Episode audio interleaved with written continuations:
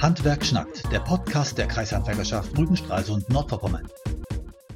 So, wie sieht denn die Schulsituation in Deutschland aus? In MV, in Stralsund, Rügen, Nordvorpommern.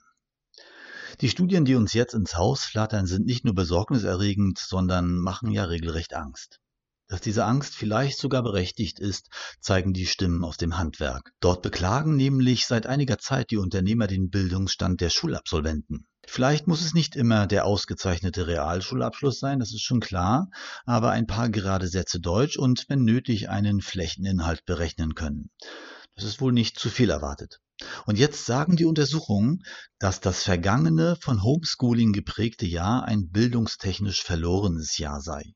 Erstens ein englisches Wort für eine deutsche Bildungsverlagerung, komisch. Und zweitens eine von Bildungsministerium unterstützte und von Lehrern mit Inhalten versorgte Bildungsverlagerung.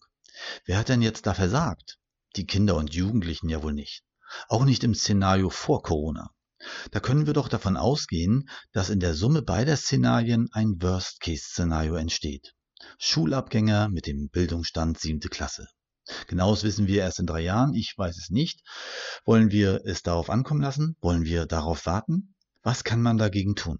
Wahrscheinlich versucht man es wieder auf dem Rücken der Kinder und Jugendlichen. Nach dem Motto, wir tun ja alles, aber die undankbaren Gören wollen es ja nicht annehmen. Wie zum Beispiel den online gestellten, schwach zu erkennenden Scan aus dem Lehrbuch, der zur Lösung einer Aufgabe bei ausgeschalteter Playsee motivieren soll. Klar haben die Eltern eine Mitverantwortung. Aber wir haben eine Schulpflicht. Und diese führt dazu, dass Lehrer und erweiterter Bildungsstab inklusive Politik die Hauptrolle in diesem Bildungsdrama spielen. Es wird doch wohl möglich sein, studierten Menschen ein Konzept für digitale Bildung aus dem Kreuz zu leiern, das motivierend und lernfördernd die Schülerinnen und Schüler bei der Stange hält. Aber nein, es kam ja alles so überraschend.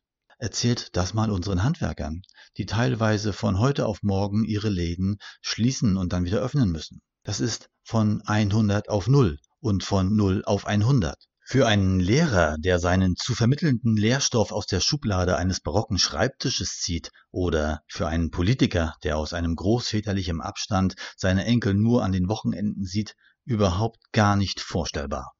Natürlich nur für diejenigen. Die anderen wissen wohl, wovon ich rede und verstehen, wir müssen etwas tun und wir werden etwas tun. Achtet auf das Handwerk. Handwerk schnackt, der Podcast der Kreishandwerkerschaft Rügen, Stralsund, Nordvorpommern.